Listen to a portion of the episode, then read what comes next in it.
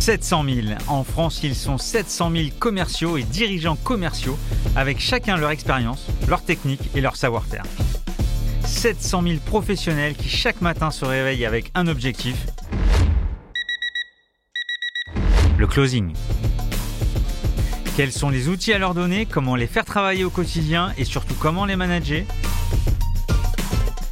Je suis Stéphane Damota, membre du conseil d'administration des DCF Grand Paris, l'association des dirigeants commerciaux de France. Et j'ai décidé deux fois par mois d'aller à la rencontre des meilleurs leaders commerciaux et de les passer sur le grill pour découvrir tous leurs secrets. Closing, c'est parti. Salut Nicolas. Salut Stéphane. Bon, je suis content d'être euh, dans les studios de One to One to là. Mon dernier était euh, en distanciel. Euh, les cahiers de vacances c'était pareil sur mon lieu de vacances. Donc là, le fait de retrouver le studio, la sensation, les micros, tout ça, c'est assez cool. J'espère que tu apprécies l'atmosphère. Bah, merci pour ton invitation, Stéphane.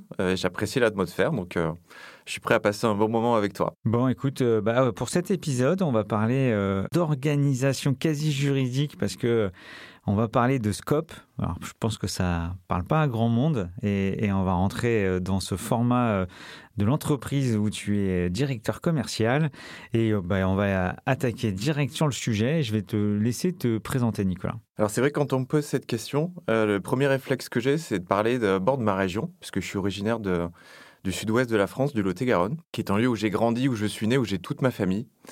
Donc je suis d'abord ça, je suis d'abord un gars du Sud qui est venu travailler sur Paris. Et euh, je pense que c'est important parce que c'est aussi euh, mon identité. Ça s'entend pas trop. Et j'ai perdu malheureusement euh, l'accent au fil des ans. Alors c'est vrai que quand je suis arrivé ici sur Paris, c'était en 2005. on me le faisait remarquer, parfois de manière péjorative, alors que j'étais fier de ça. Et puis petit à petit, bah, à force de, de faire ma vie sur Paris et d'aller euh, simplement euh, de retourner peu dans le Lot-et-Garonne, bah, j'ai perdu cet accent que je retrouve à chaque fois que je vais euh, passer mes vacances d'été. Donc on me charrie à chaque fois à la rentrée là-dessus. Mais c'est vrai que je l'ai perdu et je le regrette. Ok. voilà, donc je suis d'abord ça. Je suis d'abord, on va dire, un gars du Sud. Ensuite, pour dire les choses simplement, il y a vraiment deux choses qui caractérisent ma, ma vie et ma vie professionnelle. Tu en parlais en préambule, on va parler de Scope, on va parler de l'entreprise dans laquelle je travaille aujourd'hui. Mais j'ai vraiment eu deux vies professionnelles. Une première qui a absolument rien à voir avec, avec le business, avec le monde du privé puisque j'ai fait des études de, sciences politiques et j'ai commencé ma vie professionnelle comme, euh, comme collaborateur d'élu. Euh, j'ai été assistant parlementaire auprès d'un député, j'ai été directeur de cabinet euh, auprès d'un maire. Donc je travaillais auprès d'élus locaux et nationaux comme collaborateur de cabinet, ce qui a absolument rien à voir avec le, le monde du business, mais qui est un métier intéressant parce que tu, tu es l'ombre de ton élu. Tu rédiges ses discours, tu gères son agenda, donc tu acquiers des compétences qui sont super importantes et qui vont te servir après euh, dans n'importe quel métier, qui est celui d'absorber une grande charge de travail, euh, qui est celui d'être un bon communicant, d'avoir un très bon relationnel. Et donc cette expérience-là, première expérience professionnelle que j'ai faite pendant euh, dix ans, m'a beaucoup servi. Juste... Comment, en sortie d'école, on fait ce genre de job? Tu as, eu quoi comme diplôme? Bah, J'ai fait des études de sciences politiques, j'ai fait un master en management politique, et c'est justement des écoles, des masters qui préparent à ce type de métier. Donc quand tu sors de là, tu es en capacité d'aller travailler auprès d'un élu, local ou national, pour l'assister, le conseiller dans, dans l'exécution de son mandat. C'est un métier qui est super passionnant, mais j'ai toujours considéré que c'était davantage une fonction qu'un métier à part entière et que je devais tôt ou tard sortir de, sortir de ça. Et il se trouve qu'il y a 14 ans, euh, ben, j'ai euh, souhaité switcher, travailler dans, dans, le privé, du coup, parce que je voulais sortir de ça. J'avais pas de compétences particulières liées, euh, liées au business, mais je savais que, de par le bon relationnel que j'avais, la capacité de, convaincre, euh, la rigueur du travail, bah, je me suis dit, tiens, il faut que, faut que j'essaye de, faire autre chose de ma vie professionnelle. Et à l'époque, le groupe Up, qui s'appelait à l'époque le groupe Chèque Déjeuner, recherchait un commercial, un responsable grand compte, pour justement travailler et vendre nos solutions sur le, sur le secteur public. Donc je me suis dit, c'est l'opportunité parce que je connais bien le secteur public, je connais pas encore bien la vente, mais je connais les réseaux, les réseaux de décision, je connais les, les directeurs de cabinet, je connais certains élus, donc je peux apporter quelque chose. Et c'est comme ça que j'ai switché, parce que le groupe Up m'a donné ma chance de rentrer comme commercial, et puis ensuite on va y venir. J'ai eu euh, un parcours euh, depuis 14 ans dans une entreprise qui est une très belle entreprise et qui m'a fait évoluer sur différents postes, et j'ai pu grandir grâce à la fonction commerciale. Donc, Nicolas Belletieri, tu es directeur commercial de Up. Aujourd'hui, je suis directeur commercial d'une business unit de Up, parce que il y a plusieurs organisations, il y a plusieurs, en fait, notre groupe, c'est un des leaders mondiaux de ce qu'on appelle les titres de service. Donc les titres de service, tu vas d'abord avoir le titre restaurant avec le chèque déjeuner qui est euh, l'un de nos produits historiques. D'ailleurs, on s'est appelé pendant près de 50 ans le groupe chèque déjeuner avant de s'appeler Up, puis Upcop. On va y venir aussi tout à l'heure. Euh, et puis on a tout ce qui est euh, aussi euh, l'ensemble des avantages aux salariés, donc le titre restaurant, j'en parlais, les titres cadeaux qui sont délivrés par les comités d'entreprise, et puis un autre segment aussi, qui est celui par lequel je suis rentré dans ce groupe, qui est le, secteur public, les collectivités locales, puisqu'on propose des aides aux financeurs, aux administrations pour aider leur population, des aides sociales qui sont versées sous la forme de chèques ou de moyens de paiement dématérialisés ou papier. Euh, donc aujourd'hui, je suis directeur commercial d'une business unit qui regroupe le cadeau sur le marché de l'incentive. Donc l'incentive, c'est quoi? Bah, C'est tout simplement, et c'est un terme qui est très connu dans le monde du business, bien entendu, c'est la capacité que va avoir une entreprise à mettre en place un challenge, soit en interne avec ses propres collaborateurs pour booster son chiffre d'affaires, soit auprès d'un réseau de vente euh, qui distribue euh, ses produits dans le cadre d'une vente indirecte. Ah, ça, c'est une bonne. si, si, on peut faire juste un focus sur l'incentive. Ouais. L'impression, c'est que c'est un marché qui a, et par la fiscalité, et par le fait de. Alors, certains aiment, d'autres n'aiment pas, euh, du côté euh, bâton-carotte et l'incentive égale carotte. Est-ce que c'est un marché qui est porteur? Est-ce que les entreprises continuent à incentiver? Je crois que la fiscalité, c'est compliqué, c'est complexifié sur le sujet. Est-ce que tu peux nous éclairer? Oui, alors il y a, il y a plusieurs, euh, on va dire, phénomènes. Le premier, c'est que c'est un marché qui est en croissance. Durant la période euh, du Covid, euh, donc c'est-à-dire en, 2020, on a traversé une période qui était très difficile parce que tous nos clients, dans ma business unit, il y a à peu près 8000 clients, euh, ben, la plupart des challenges, des animations de réseau étaient, étaient soit annulés, soit décalés dans le temps, soit supprimés parce que ce n'étaient pas des budgets qui étaient prioritaires. Nous, l'incentive se porte bien quand les entreprises font du chiffre d'affaires parce qu'elles ont plus à distribuer. Durant cette période-là, ça a été très difficile parce que c'était plus le cas.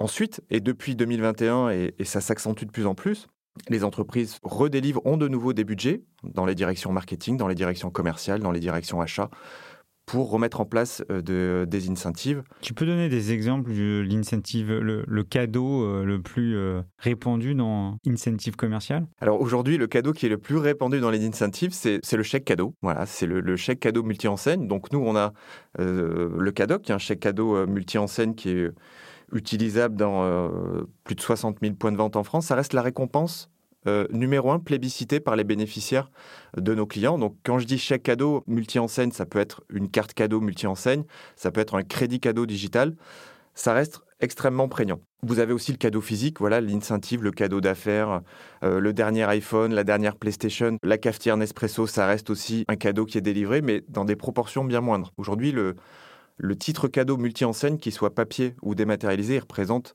euh, près de 90% des incentives qui sont délivrés aujourd'hui. Et toi, tu vends autant, parce que j'ai un souvenir, euh, notamment euh, chez Cégide, sur avec le CSE, où euh, tu avais des chèques cadeaux multi-enseignes. Enfin, tu dois toujours l'avoir. Là, toi, ça ne te concerne pas parce que ça, c'est pas une incentive. Ça, c'est euh, un cadeau, euh, entre guillemets, corporate où tu achètes tes chèques 20 euros et tu as 120 ou 130 euros de, de bons d'achat dans multi-enseigne. C'est quoi la différence? Alors, nous, très concrètement, notre proposition de valeur, elle est assez large. C'est-à-dire qu'une entreprise qui veut mettre en place des incentives, qui veut mettre en place un challenge, quel qu'il soit, on lui délivre d'abord une plateforme, c'est-à-dire une plateforme digitale qui va permettre d'avoir des règles de gestion, de calculer des points. Donc par exemple, euh, euh, on travaille avec, euh, avec Volkswagen, qui est un grand groupe qui veut incentiver l'ensemble de ses concessions. Et donc, on va mettre en place une plateforme où les, les patrons régionaux de concessions vont, et leurs vendeurs vont pouvoir gagner des points en fonction de tel ou tel modèle qui est vendu. Donc il y a toute cette dynamique, toute cette plateforme de challenge qui est mise en place. Ces challenges vont permettre de gagner des points, et ensuite c'est le bénéficiaire, une fois qu'il a gagné ses points, qui les transforme en dotation cadeau et qui choisit du chèque cadeau, qui choisit du crédit cadeau, qui choisit du cadeau physique. Mais c'est ça, si tu veux le. Ça, j'ai compris, mais par rapport au support euh, du comité d'entreprise, c'est le même support ou c'est des supports différents? C'est le même support, mais c'est des règles différentes. Il y a une exonération qui est faite euh, quand c'est par le biais du comité d'entreprise, parce qu'il y a des événements URSAF qui sont liés à cette exonération. Donc le Noël des agents, la fête des pères, la fête des mères, etc. etc. Il y a des événements URSAF qui ont droit à une exonération. Dans le cadre de l'incentive, c'est un cadre qui est différent. Si Mais Up, Up, est positionné sur les deux Absolument. Up est positionné sur les deux. Moi, je suis uniquement sur la partie incentive et il y a une BU qui est spécialisée sur euh, les comités d'entreprise. Les comités d'entreprise et les ressources humaines pour le chèque déjeuner, d'une part pour les DRH et le, titre et les moyens de paiement cadeau pour le CSE. Ce sont deux business units qui sont séparés. Et il y en a effectivement, il y en a quatre en tout, mais sur le cadeau, il y a celle de l'incentive. Donc c'est effectivement des produits qui sont similaires, mais à des fins différentes. L'un est délivré par les comités d'entreprise pour les salariés des entreprises, l'autre est délivré par une entreprise pour ses clients, pour ses collaborateurs. Un DIRCO qui fait un challenge, il donne du chèque cadeau, il donne des crédits cadeaux à son équipe pour améliorer la performance, euh, récompenser les ventes, etc. Donc là, ce que par rapport à ma question initiale qui était de dire, est-ce que c'est toujours aussi tendance? Alors, la période Covid, c'est toujours un peu plus compliqué de faire. C'est à la fois plus facile et plus compliqué de faire des comparaisons tellement c'était brutal. Mais si je te dis euh, début des années 2000, euh, enfin, moi, quand j'étais euh, commercial au début 2000, euh, des challenges, c'était toutes les semaines, tous les mois, enfin, il y en avait partout. L'impression que j'ai aujourd'hui, c'est que même quand tu fais un simple petit challenge avec une caisse de champagne, c'est moins régulier qu'avant. Les super performeurs où ils partaient une semaine à l'autre bout du monde, enfin, en plus avec les sujets RSE, pareil, ces super voyages, on les voit moins. C'est une impression, alors que tu es en train de parler de croissance de ton côté. Voilà, c'est toi, tu dois avoir la, la vérité dans tes chiffres, mais je pense que les voyages d'affaires, puisque c'est ce dont tu fais référence, euh, j'en ai jamais fait. Peut-être que ce, que ce volet-là, qu'il y en a moins qu'avant, parce que euh, c'est plus regardé, c'est peut-être plus contrôlé. Il y a euh, aussi des lois. Hein. on parle de le cadeau d'affaires. Il y a la loi Sapin aussi. Il y a, a effectivement des réglementations, des choses spécifiques à, respecter. Mais il y a une dynamique. Et puis il faut savoir aussi que au-delà des challenges, tu as aussi ce qu'on appelle l'animation de réseau qui constitue une, part importante du chiffre d'affaires qu'on fait.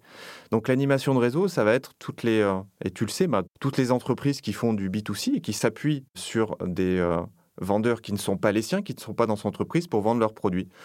Donc, euh, en l'occurrence, L'Oréal ne, vend pas ses propres produits, c'est distribué chez Monoprix et ailleurs, dans tout un tas d'endroits. et donc, bah, ces entreprises-là, pour créer du chiffre d'affaires, elles ont aussi besoin de gratifier des tiers, voilà, euh, qui sont euh, des revendeurs externes. Donc ça, ça continue de marcher bien. Peut-être que la partie, on va dire, challenge interne, Steam interne, est moins dynamique qu'avant. Quel terme tu as utilisé? Steam? Nous, on dit de la stimulation interne. Ah, stimulation, d'accord, ok. La stimulation interne. Ah, toi, tu critiques mes acronymes en anglais, mais les tiens en français ne sont pas faciles non plus. Ok, tu as raison. Donc, euh, peut-être que sur la, stimulation interne, il y a, y a moins de dotations qui sont faites, moins de choses qui sont organisées ou de manière différente. Mais pour toute la partie euh, stimulation externe, réseau de distribution, je trouve que le marché est particulièrement dynamique. Et puis, le truc qui est important, c'est que le cadre réglementaire, fait que quand tu donnes une dotation cadeau à tes salariés dans le cadre d'un challenge que tu fais euh, dans ta boîte, tu es imposé dès le premier euro. Il n'y a pas d'exonération. Donc c'est ça aussi. Donc euh, quelque part que tu ça, donnes. Ça c'est pour l'entreprise. Ça c'est pour l'entreprise. Mais pour le salarié, je crois qu'il y a aussi un maximum. Le premier centime qui est donné dans le chèque, il est compté, il est euh, chargé comme si c'était du salaire. Donc c'est pas facile parce que c'est d'un côté de l'argent en numéraire, de l'autre une dotation cadeau qui est qui a pas de régime fiscal particulier, qui est identique et qui est chargé pareil. Donc c'est peut-être pour ça aussi que sur de la Steam interne, le marché est moins dynamique parce que euh, dans une période de pouvoir d'achat, ben, certaines entreprises, euh, plutôt que de faire des challenges, elles préfèrent directement pouvoir donner, par exemple, euh, une prime en euros plutôt que qu'un iPhone ou exactement. Et alors si, si, je si je comprends bien, en revanche, si moi éditeur j'ai un distributeur et je veux motiver les équipes du distributeur, si moi, je leur donne 150 euh, euros de chèque cadeau, quel est l'impact fiscal par rapport à si c'était des collaborateurs en interne? Alors, il y a une loi qui existe, la loi de gratification tiers. Donc, tu peux avoir droit à euh, un certain seuil euh, d'exonération qui est possible en fonction de barème. Donc, au-delà de 15% du SMIC, tu vas payer plus de charges. Donc, tu peux avoir un avantage fiscal au regard, effectivement, de barème qui existent. Donc, en l'occurrence, pour, pour l'exemple que tu prends la personne qui sera gratifiée ne paiera pas de charge sur ce que tu vas lui donner. D'accord. Mais oui, puis pour remonter, si je t'achète 10 chèques cadeaux, il faudrait que j'indique, comment j'indique à l'État les 10 personnes à qui je l'ai donné? Tu vas pas indiquer à l'État les 10 personnes que tu as données. Par contre, euh, tu vas déclarer le fait alors, dans, ta, dans ton bilan comptable que tu as donné ce montant-là à une entreprise euh, tierce que tu auras choisi, que tu auras désigné. Ok. Écoute, euh, merci à la fois pour l'éclaircissement du cadre légal, mais euh, bah, ça intéresse euh, tous les tous les DIRCO, je, pense, aussi sur la, bien la séparation entre l'animation et le challenge direct. Et c'est vrai que moi, j'ai été invité sur un podcast qui s'appelle We Work City. Et j'avais comme la thématique, c'était en gros pour ou contre du salaire variable dans l'entreprise. J'étais face à, au DRH de Alan, qui est une très très belle scale-up française, euh, où dans l'entreprise, il y a zéro commission. Il n'y a aucun avantage entre les salariés. il n'y a pas de variable. Voilà. Après, il y a des augmentations en fonction de la qualité des collaborateurs. Et c'est vrai que quand on voit ces générations-là pour un sens euh, challenge où il n'y a qu'une équipe à l'intérieur de l'entreprise qui sont les commerciaux, qui eux en plus ont des, euh, des challenges et des euh, entre guillemets récompenses, on voit qu'il y a parfois une tendance qui est pas exactement la même. Et puis d'autre côté, on a des DIRCO qui se servent énormément de ça pour motiver parce qu'on sait très bien que c'est important d'avoir des équipes au, au taquet. C'est une analyse, c'est pas forcément une question, mais mais voilà, tu as peut-être un, avis sur ces, sur ces boîtes où bah, c'est aujourd'hui que ça devient difficile de mettre des avantages sur des équipes bien particulières et pas à l'ensemble de l'entreprise. Naturellement, c'est souvent les, commerciaux qui sont incentivés euh, dans, les entreprises.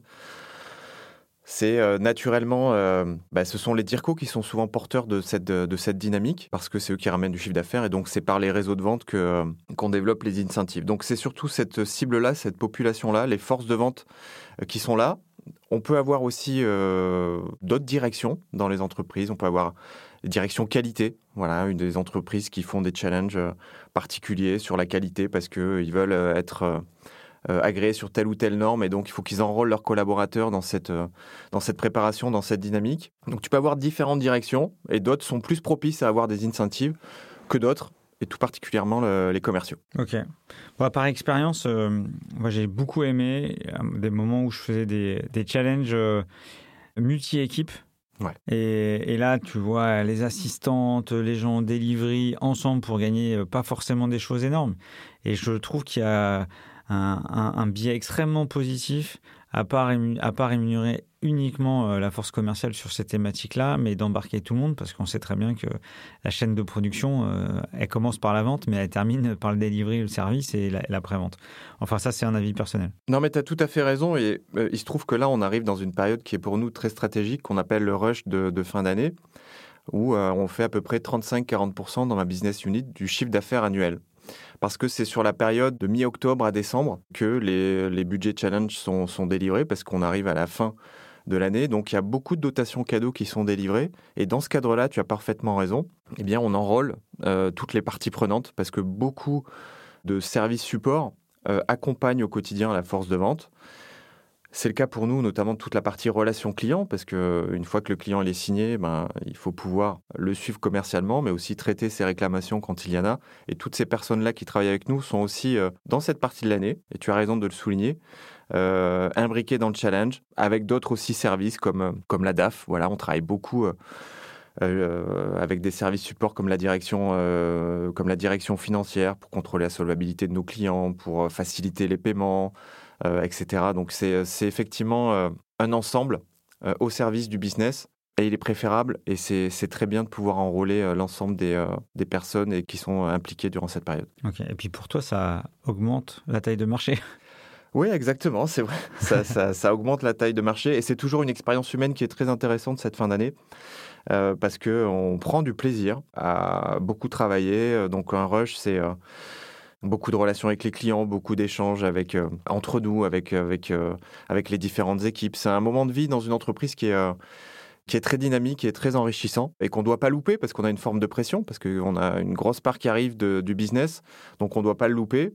Et même si l'exercice se répète de manière assez systématique d'une année sur l'autre, il y a toujours cette appréhension et cette dynamique très positive de, pouvoir réussir. Ok. Avant de reparler de la taille du marché des concurrents, tu as parlé de la proposition de valeur assez euh, mécanique sur le fait de quelle, euh, quelle offre tu avais. Aujourd'hui, quand tu présentes euh, Up à un prospect ou, ou à un pote, comment tu le, comment tu le présentes? Bah, Écoute, notre proposition de valeur, je pense qu'elle est, elle est assez simple. C'est de pouvoir, à travers nos solutions, donner du pouvoir d'achat aux salariés et améliorer leur qualité de vie. Je pense que c'est ça notre, raison d'être, notre proposition de valeur. Et il faut savoir, tu le disais en préambule, c'est important et on en parle aussi souvent à nos clients. Euh, on a un modèle particulier puisqu'on est euh, une coopérative, une SCOP. Donc une SCOP, c'est quoi? Euh, C'est une entreprise où les salariés sont également sociétaires et propriétaires d'une part de l'entreprise. 100% du capital est détenu par, par ces salariés. C'est un modèle de gouvernance très démocratique puisque vous êtes sur le principe euh, d'un homme, une femme euh, égale une voix. Et donc, bah, vous êtes partie prenante très engagée dans votre entreprise euh, parce que vous élisez votre conseil d'administration qui lui-même élit son, président et son directeur général. Vous entérinez les grandes décisions, vous participez à la stratégie de votre entreprise. Et ça, mine de rien, c'est quelque chose de très particulier, très original et très engageant.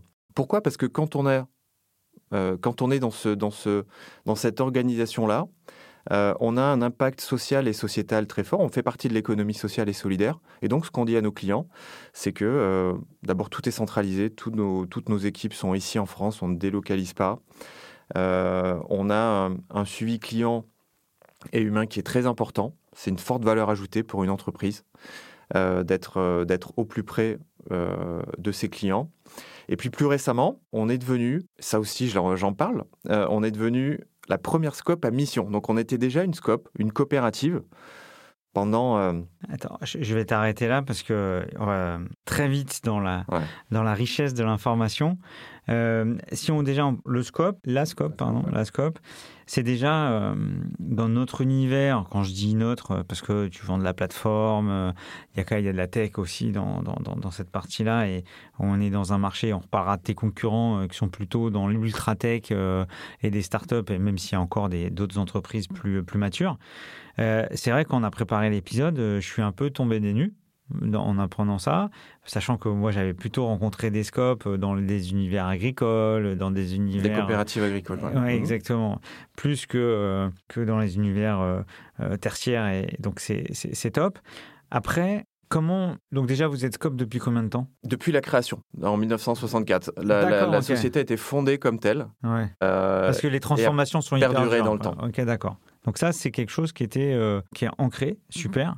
Ensuite, quand tu parles de mission, euh, de, de, raison d'être, euh, cette raison d'être, elle a évolué, cette mission, elle a évolué depuis le départ. C'était ça l'ambition de euh, d'améliorer la qualité de vie des, salariés Alors dès le départ, effectivement, on s'est constitué en, coopérative et le, premier produit qui a été commercialisé, c'est le chèque déjeuner, qui justement a vocation à permettre aux salariés d'une entreprise ou aux agents d'une collectivité territoriale de pouvoir, durant la pause déjeuner, d'avoir la possibilité de pouvoir payer euh, euh, son déjeuner au restaurant. Donc à l'origine, c'était bien ça, la raison d'être, et la création d'entreprise, c'était la qualité de vie, l'amélioration de la qualité de vie au travail. Ensuite, comme toute entreprise, on s'est diversifié, on a grandi. En France, en Europe, à l'international, puisqu'aujourd'hui on est présent dans, dans 23 pays, on a un volume total d'émissions de, de titres qui est de, plus de 8 milliards d'euros. Et on a toujours gardé euh, cette, euh, euh, cet ADN-là. Et quelque part, le fait de passer aujourd'hui du statut de scope à scope à mission, c'est une continuité naturelle. C'est-à-dire qu'on s'est concentré pendant toutes ces années sur un modèle démocratique d'entreprise, qui est un très bon modèle. Il n'y a pas plus vertueux que la démocratie, que ce soit dans la vie citoyenne ou dans la vie d'une entreprise. Mais on a voulu maintenant euh, insister davantage sur l'impact social de nos solutions. Parce qu'aujourd'hui, nos solutions, elles améliorent non seulement la qualité de vie, le pouvoir d'achat, mais elles ont aussi un impact euh, sur, on va dire, le commerce local et les territoires. Exactement. Donc en fait, tu refais de la politique Je fais ça. Ce sont les mêmes arguments. Et c'est vrai qu'on a toujours fait l'effort quelles que soient les solutions qu'on propose, d'avoir un mix entre de grandes enseignes et des commerces de proximité qui sont des parties prenantes des restaurateurs, des commerces de proximité, qui sont ceux aujourd'hui qui, euh, qui permettent à l'entreprise de se pérenniser et de grandir, euh, puisque tous nos moyens de paiement passent par, ces, par ce réseau-là. C'est-à-dire que euh, chez vous, il n'y a pas Leclerc, Darty, la FNAC Il y a Leclerc, il y a Darty, il y a la FNAC, mais il y a aussi le petit libraire de Bar-le-Duc, il y a aussi le petit cinéma d'art et d'essai en région Aquitaine, etc. Il y a les deux, il y a le mix des deux, il y a l'alliance des deux. Donc bien sûr que quand on est... Ça, ça, c'est différenciant, ça? Ben Ça, c'est différenciant. En tout cas, c'est notre, notre, notre ADN et c'est différenciant surtout auprès des financeurs qui sont de plus en plus attachés à travers leur politique RSE, à travers leur politique d'achat responsable, de contribuer au, au, dynamisme des territoires, de redonner aussi du, euh, des flux financiers dans le, dans le commerce de proximité. Donc c'est euh, euh, un socle qui est très important chez nous.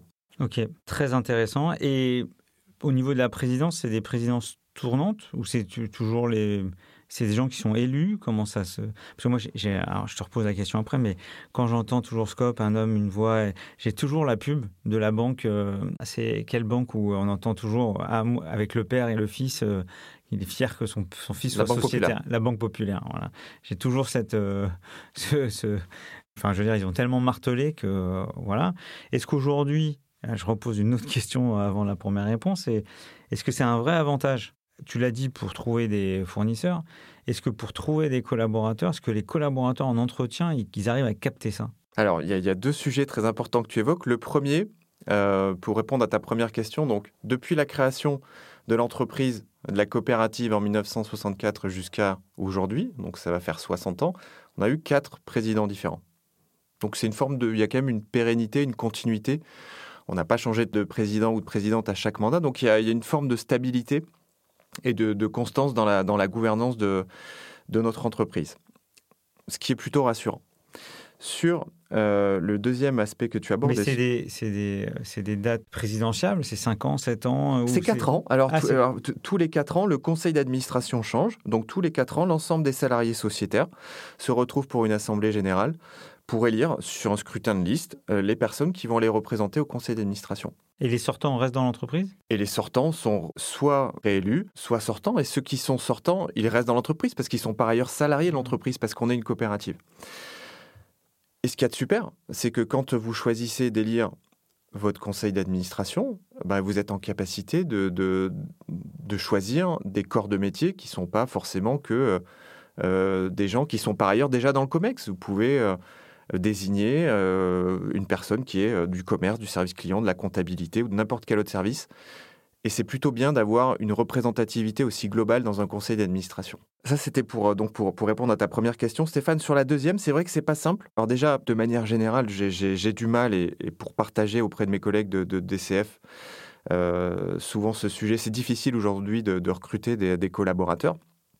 Mais on essaye effectivement d'aborder ce, sujet, de les enrôler dans notre proposition de valeur, ce qui n'est pas forcément euh, toujours simple d'expliquer qu'on est un modèle coopératif. Moi, par exemple, je l'ai découvert euh, quand je faisais mes révisions, quand j'ai vu l'annonce du groupe Chèque Déjeuner.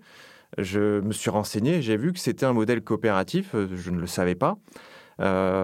donc c'est pas évident de pouvoir transmettre ça. Néanmoins, on essaie de le faire. On essaie de dire que quand on est chez nous, on n'est pas juste un salarié lambda. On est un salarié qui est amené à prendre des décisions. Euh, on est un salarié qui a des responsabilités et qui tient une part du devenir de l'entreprise pour laquelle il travaille. Et quand on regarde le, turnover chez nous, il est très faible parce que c'est vrai que les gens, une fois qu'ils sont rentrés, qui découvrent ce modèle-là, euh, qui est plutôt vertueux, eh ben, on, a euh, une longévité et, des collaborateurs qui, qui restent pas mal de temps. J'ai plein de choses qui me viennent en tête.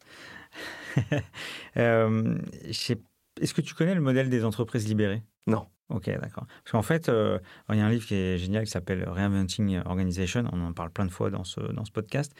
Et au final, c'est très similaire dans, ce, dans le sujet de l'entreprise libérée et la coopérative, sauf que c'est poussé euh, vraiment très loin que je trouve génial dans la coopérative, c'est ce côté bienveillant, c'est ce côté euh, dynamique euh, mais euh, participatif, faire attention à ses parties prenantes.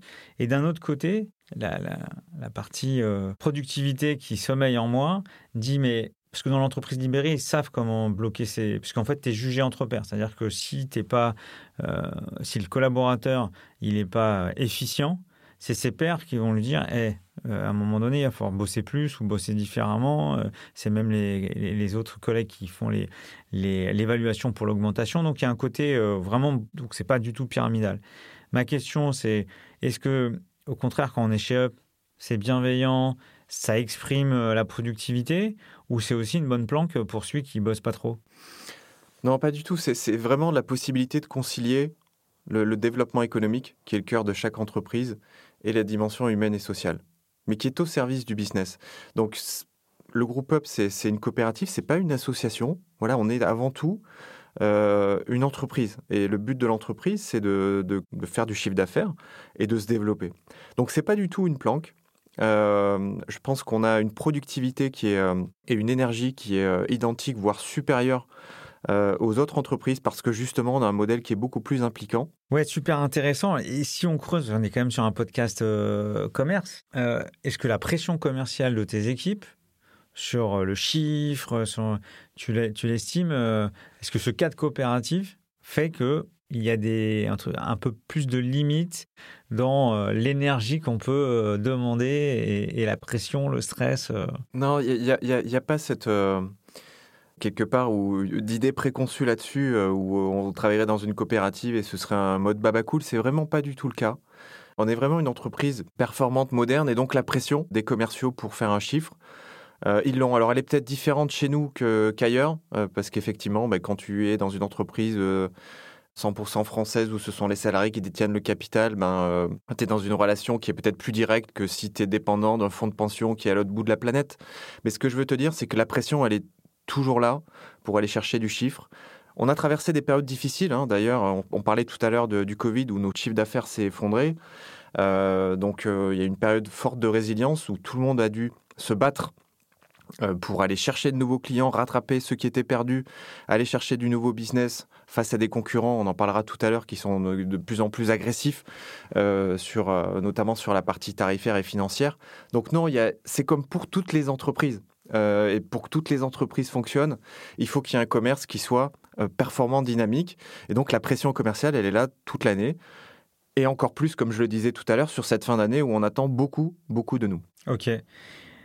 Bon, je t'ai coupé sur le sujet euh, scope à mission. Juste un petit retour en arrière pour les auditeurs. je crois que j'en ai déjà parlé, mais depuis 2019 et depuis la loi Pacte, toutes les entreprises en France ont droit d'intégrer dans leur statut juridique une raison d'être.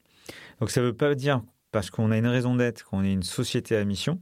Donc euh, là, la raison d'être, alors j'ai pas vu vos statuts, mais grosso modo, c'est tout ce qui tourne autour de l'amélioration de la qualité de vie des salariés. Tout à fait, du pouvoir d'achat et à utilité locale et sociale. Et après, l'étape d'après, euh, le fait d'intégrer sa raison d'être, c'est de devenir société à mission. Et société à mission, en France, il y en a à peu près 1200. Euh, et société à mission, là, tu passes à un autre niveau puisqu'il faut suivre un, un, certain process. Euh, on est audité chaque année pour garder ce statut-là. Et là, il y a un certain nombre d'entreprises qui euh, vont plus loin que la raison d'être pour, pour la partie société à mission.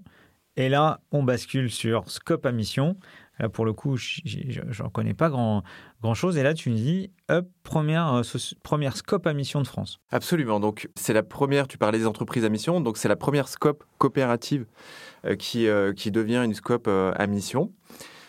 Je pense que pour nous, c'est, comme je le disais, une continuité naturelle. c'est-à-dire qu'on a, de par notre statut, mis au cœur de notre entreprise l'économie sociale et solidaire, euh, le partage des bénéfices, l'implication de l'ensemble des salariés. On s'est beaucoup concentré en tant que scope sur cette gouvernance en interne. Et maintenant, à travers cette scope à mission, ben, on pense aussi à l'impact sociétal qu'on fait. Parce que c'est ça aussi qu'on demande quand on, quand on se demande de définir sur une mission. On regarde l'impact qu'on a sur la société. L'impact qu'on a sur la société, c'est effectivement l'amélioration de la qualité de vie, la contribution et le développement du pouvoir d'achat sur les territoires. Et ça, c'est extrêmement euh, important pour nous c'est aussi être une scope à mission, mais revoir toute sa, politique achat, avoir des achats qui soient plus responsables, donc une politique RSE qui soit appliquée partout dans le groupe, parce que c'est vrai que quand on se développe, euh, ben, on doit aussi faire en sorte, quand on est euh, euh, une scope à mission, à ce que ces valeurs qui sont propres à la coopérative, elles soient aussi diffusées dans l'ensemble des filiales, parce que l'ensemble des filiales ne sont pas toutes des coopératives. Le modèle coopératif, il n'est pas duplicable sur l'ensemble des filiales. Il y a des pays où nous sommes présents, où tout simplement le modèle coopératif n'existe pas dans le cadre réglementaire. Donc c'est aussi ça qu'on doit faire et qu'on s'assigne à faire. C'est tout récemment hein, qu'on vient d'avoir ce statut, c'est cette année. Et c'est aussi ça, c'est aussi pour nous véhiculer ces valeurs-là sur l'ensemble de, de nos salariés, de nos collaborateurs, nos plus de 3000 collaborateurs, et puis être visible et qu'on voit l'impact sociétal de, nos solutions. Parce qu'on a aussi toute une partie de notre activité qui est liée à l'action sociale. Et aujourd'hui, les pouvoirs publics, que ce soit l'État, les collectivités territoriales, les départements, les régions, les municipalités font appel à nos moyens de paiement pour verser des aides sociales aux personnes qui sont euh, démunies. Vous avez par exemple le chèque de service, qui est un moyen de paiement pour les personnes en situation de précarité, pour subvenir à leurs besoins de première nécessité, c'est-à-dire se nourrir, s'habiller, acheter des vêtements, payer sa facture d'eau et d'électricité. Et ça, c'est notre ADN. On, avait envie de le matérialiser, on avait envie de, de, l'écrire. Euh, et donc, c'est l'une des raisons, sans doute pas la seule, pour lesquelles on a souhaité passer d'un statut de scope inhérent à notre création à un spectre plus large qui est celui d'être une scope à mission. Ok. Vous avez un directeur de la RSE au sein de, Bien sûr, il y, a, une direction de, de, la qualité qui englobe toute la politique environnementale. On a aussi une direction euh, des achats responsables. On a plusieurs normes. On a une norme 9001, 14001. Et chaque année, on est audité euh, par rapport à la qualité de nos processus qu'on met en place, par rapport au respect de l'environnement, par rapport à la démarche écologique euh, des productions, parce qu'on est un émetteur de titres papier, de cartes et de solutions digitales. Donc on est aussi regardé et contrôlé là-dessus. Et puis, on fait de plus en plus, nous, en tant que DIRCO, de plus en plus appel à ces directions-là pour répondre à des appels d'offres euh, qu'on reçoit tous les jours et pour lesquels la partie euh, achat responsable, pour laquelle toute la politique RSE prend de plus en plus de place. Et donc il faut être aussi en capacité de pouvoir répondre à nos clients en les rassurant et en leur montrant le bien fondé euh, environnemental, écologique, sociétal des solutions qu'on vend. Et ça, c'est nouveau. Voilà, parce que je pense qu'il y a quelques années, nos clients et peut-être nos bénéficiaires étaient moins regardants là-dessus. Ok. Bon, forcément, je, je bois du petit lait en t'écoutant. Euh, moi qui, qui ai déployé une, solution justement pour aider euh, les PME à, lancer des démarches RSE et notamment pour répondre aux appels d'offres euh, et pas que publics, hein, les appels d'offres privés aussi. Voilà, privés. L'autre point quand j'entends ça, c'est alors tu respires le sujet, tu transpires le sujet et, et, et ça sent que c'est que c'est profond chez toi. Comment tu fais pour que les commerciaux en dehors de la proposition de valeur technique, arrivent tous ces sujets autour de, de, de, de, la scope à mission? Comment tu fais pour transmettre ça? Euh, Tu as combien de commerciaux, toi? 40. 40, euh, plus, euh, il y en a combien dans le groupe au total? Il y en a 200. Il y en a 200. Quelles sont les, les bonnes pratiques du groupe pour, pour pouvoir transmettre? Alors écoute, il faut savoir que chez nous, quelle que soit la fonction que tu occupes, quand tu, quand tu arrives au sein de notre groupe, tu as non pas une formation, mais un parcours. Un parcours pour devenir sociétaire et dans lequel euh, tu vas être tutoré euh, et tu vas être effectivement sensibilisé fortement à l'histoire de l'entreprise, à son modèle coopératif, plus récemment à euh, cette nouvelle définition d'une scope à mission. Donc, tu as un parcours pour t'imprégner, un, des valeurs du groupe et deux, de son ADN. Donc c'est très important parce que contrairement à une, on va dire, à, une entreprise euh, traditionnelle où on va être directement focus sur euh, plutôt sur les produits, on va bien sûr parler des valeurs. Et chaque entreprise a des valeurs, c'est n'est pas le sujet. Simplement, nous, on va avoir ce parcours-là qui est très important. Donc la première des, réponses, c'est d'être imprégné en arrivant chez nous de cette culture, de ce savoir-être euh, et de cet univers de l'économie sociale et solidaire. Le deuxième sujet, euh, comment on embarque les commerciaux, c'est l'impact de ce statut sur le business. Et l'impact de ce statut sur le business, c'est quoi? C'est d'abord le respect euh, de l'humain. C'est d'abord, comme je le disais tout à l'heure euh, dans l'interview, des, services supports, des, des hotlines bénéficiaires, des services clients qui sont à nos côtés dans le même bâtiment, qui ne sont pas décentralisés, qui ne sont pas délocalisés et qui sont proches du client. Donc c'est l'histoire de l'entreprise, ses valeurs et c'est aussi euh, la possibilité d'accompagner un client de bout en bout avec une équipe dédiée et qui n'est pas séparée, qui, euh, travaille les uns à côté des autres. Et puis ensuite, c'est à nous, c'est ce que je dis souvent à, mes commerciaux euh, quand ils vont sur le terrain, parce que quand ils font des rendez-vous team, c'est plus difficile à expliquer quand on est sur des rendez-vous distanciels de parler de ça. C'est un vrai impact. Hein, Aujourd'hui, c'est un autre sujet à part entière, mais le fait de pouvoir faire des rendez-vous à distance. Euh, mais quand on, fait, quand on prend le temps d'aller faire un rendez-vous terrain, il y a toujours les 10 minutes avant l'entretien et les 10 minutes après. Souvent, on a l'occasion de, parler de notre entreprise et de, ce qui est à côté euh, à ces moments-là. Et puis toujours, quand on présente notre groupe, on présente par ce prisme-là et ça plaît aux financeurs. Ils se disent, tiens, c'est original, on a envie d'écouter, il y a quoi derrière, qu'est-ce que vous proposez, etc. Oui, mais alors pour moi, ça répond euh, partiellement à, la question, parce que le fait d'expliquer que la boîte est une euh, coopérative, ça répond à la brique sociale de l'entreprise. Mais ensuite, quand on va plus dans la durabilité dans la RSE, il y a les parties prenantes, il y a les clients, les fournisseurs, il y a l'émission, il y a la planète, etc. Et là, on sort sur un autre cadre. Et donc, pour embarquer euh, dire que le commercial soit hyper content de bosser dans la boîte euh, parce que la boîte est bienveillante et que la boîte est structurée euh, de cette façon-là, très bien. Mais il y a quand même, là, quand tu parles, tu parles d'émissions de gaz à effet de serre avec les tickets, les cartes, etc., avec avec le digital. Tu parles de plein de choses différentes, donc c'est une vraie richesse. et là, tu as, quasi embarqué le 360 de la RSE. Est-ce que vous avez des, des, modules, des façons de faire en sorte que ils puissent apprendre un peu plus que juste euh, le statut qui est un statut unique? Bien sûr. Euh, donc, euh, effectivement, au-delà de, au de ce statut-là, on a des, formations communes qui sont faites avec, avec la, la, politique RSE, avec, les, avec ce service-là, qui viennent participer à notre séminaire, qui viennent nous sensibiliser, qui viennent nous irriguer sur les enjeux euh, qui sont les nôtres sur cette, euh, sur cette partie-là, qui peuvent même être co-construites avec nous. Parce que c'est souvent du terrain et de nos clients qu'on fait naître, qu'on découvre des nouvelles exigences et qu'on porte euh, à notre politique RSE afin qu'elle s'adapte aussi à, à notre typologie de clients. Donc en fait, c'est, on va dire, c'est dans, les deux sens, c'est-à-dire que ça remonte à la fois du terrain, et nous, on apporte en disant, bah, tel client, il aimerait connaître l'impact environnemental à lui seul des chèques qu'on émet uniquement chez lui. C'est une demande qui peut paraître un petit peu surprenante, mais qui du coup derrière va être prise en compte pour les clients suivants. Et puis de l'autre côté, on a des enjeux stratégiques liés à la RSE, aux normes que je te citais tout à l'heure et qu'on doit respecter, sur lesquelles on a des codes de conduite à avoir en entreprise et aussi auprès de nos clients pour être éco-responsables. Donc c'est le mix des deux qui fait, je pense, qu'on arrive à enrôler nos collaborateurs dans cette dynamique-là. Ok, parfait.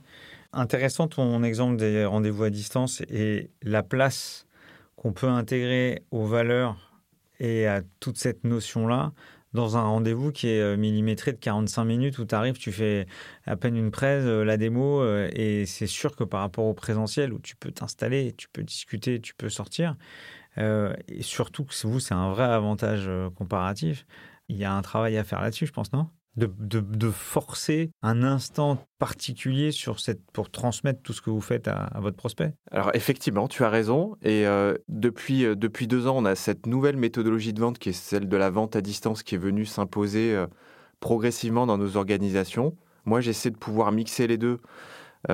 pour être le plus performant possible. Et effectivement, on l'apprend donc dans un rendez-vous, dans une soutenance, un appel d'offres où on, on le sait, on a trois quarts d'heure, une heure, et puis souvent on, commence à la bourre, il y a le tour de table, il reste plus que merde, il reste plus que 35 minutes, 40 minutes. T'as pas envie de te lancer forcément dans une présentation d'une scope à mission euh, comme on le fait là, parce que tu en aurais pour deux heures.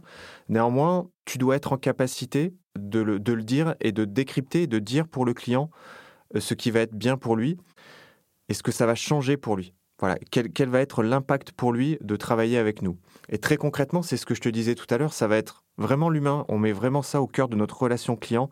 On est toujours extrêmement disponible. On est toujours avec des parties prenantes, des fournisseurs.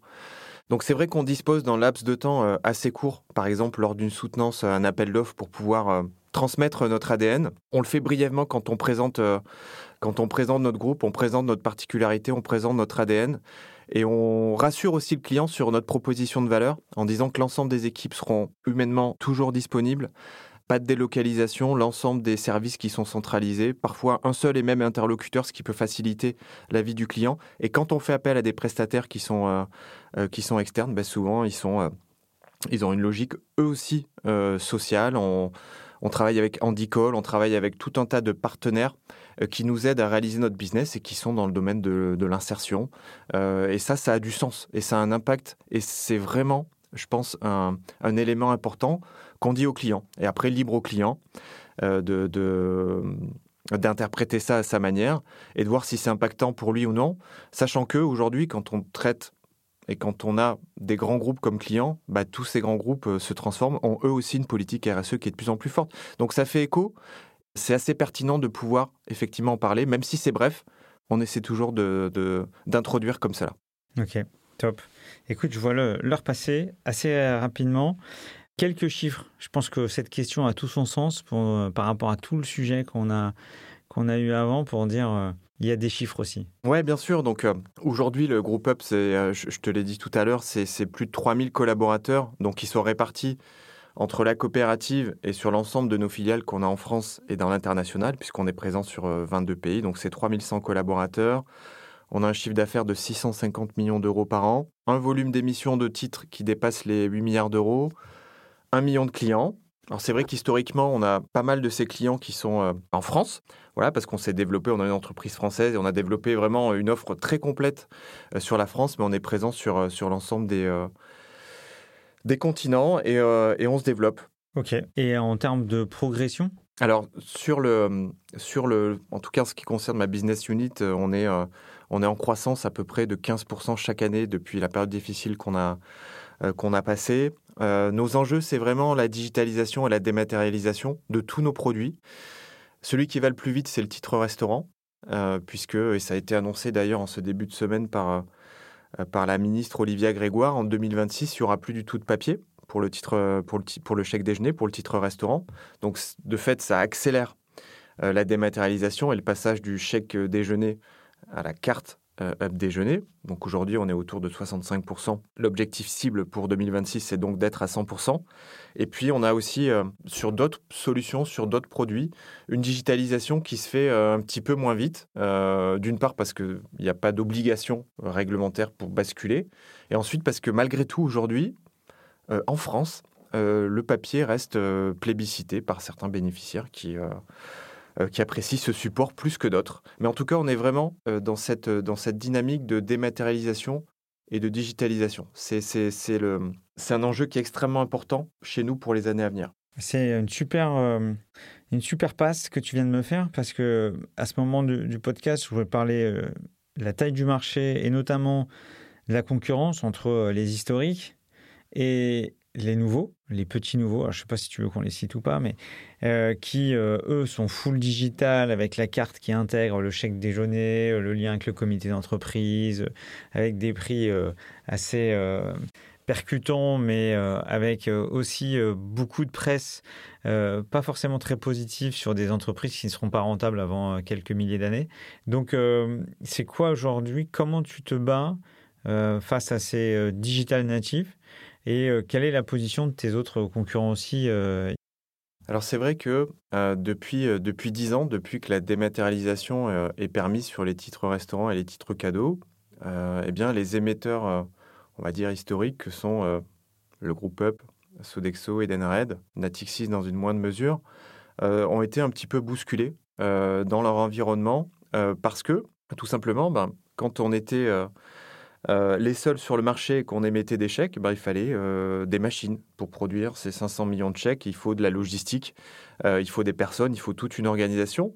Et dès lors que la dématérialisation est née et que la digitalisation aussi a été permise, eh bien, on a pu faire face et on a fait face à des acteurs émergents qui proposaient des solutions beaucoup plus disruptives que les nôtres. Donc tout simplement, on s'est adapté, voilà, on a pris ce virage de la dématérialisation, ce qui n'est pas forcément évident pour une entreprise qui s'est construite euh, pendant 40 euh, ou 50 ans sur le papier. Donc euh, on a bien pris ce virage au bon moment, donc on reste très présent sur ce marché-là comme je le disais, on, est, on a un pourcentage de dématérialisation qui est très élevé. Et heureusement, puisqu'en 2026, sur le titre restaurant, on devrait être 100% dématérialisé. Est-ce une coopérative fait des croissances externes? Une coopérative, bien sûr, fait des croissances externes. Et c'est important parce que tout à l'heure, tu disais, oui, il y, a des, euh, il y a des startups qui arrivent qui font du multi-benefit, c'est-à-dire la possibilité d'avoir sur un moyen de paiement euh, différentes aides. On le fait aussi.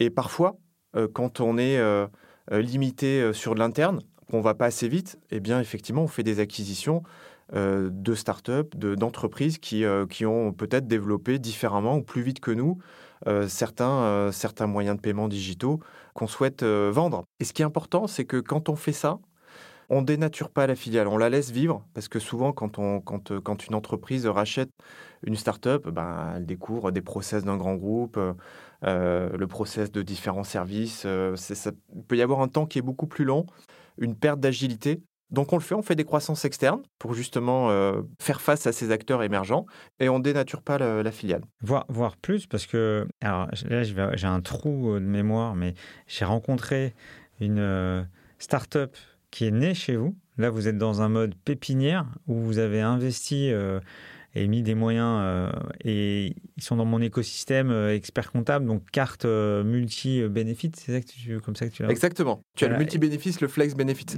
Est-ce que, est que tu parles de mai? Exactement. Ouais, d'accord. Exactement. Ben, mais c'est l'exemple.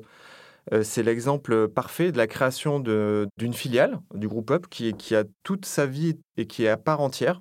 Euh, détaché euh, du groupe, qui, qui, est en plein dans la stratégie du, euh, du, flex benefit et qui fait sa vie et qui permet de capter de nombreux clients d'ailleurs chaque jour.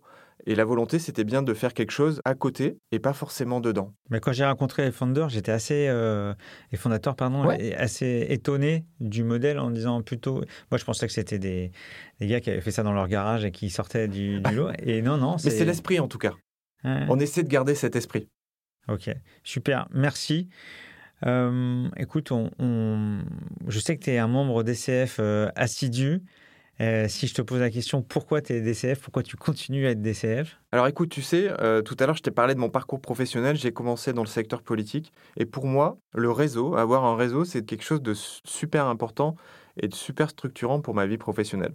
J'ai besoin de ça pour vivre et j'ai besoin d'échanger avec des gens qui ont la même fonction que moi pour connaître leur vie, euh, pour connaître euh, leur ambition, pour savoir comment ils managent leur équipe. Donc c'est ça en premier que je suis venu chercher, c'est des échanges, des conseils. Euh, et parfois, ça va au-delà parce que je participe très régulièrement au club métier.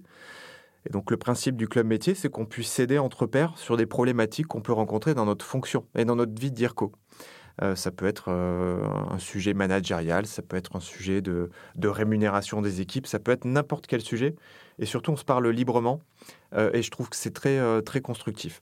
Donc c'est à la fois, pour répondre à ta question, j'ai toujours souhaité faire partie d'une fédération ou d'une association de mon métier. Aujourd'hui, mon métier, c'est DIRCO, donc je suis très heureux d'être dans cette, dans cette association fédération-là, qui m'apporte beaucoup.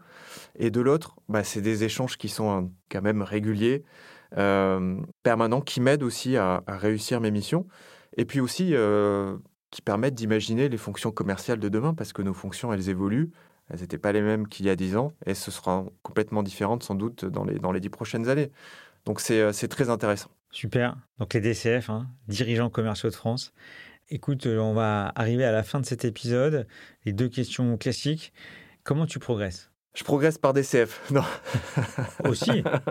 non, je progresse. Alors, je, dis ça sur le ton de la rigolade, mais c'est vrai que par beaucoup de situations, DCF m'a permis d'avoir de, une vision. Euh, euh, de, prendre de la hauteur sur certaines situations parce que moi je suis dans la même entreprise depuis 14 ans, j'ai certes évolué sur différents postes, mais à un moment donné ça fait du bien pour progresser, de, consulter à l'extérieur et de demander des avis externes sur certaines situations qu'on peut rencontrer euh, au quotidien euh, et, ça, ça me permet de progresser. Donc, euh, le fait d'échanger euh, aussi avec, avec des, des pairs, ça, me permet de progresser.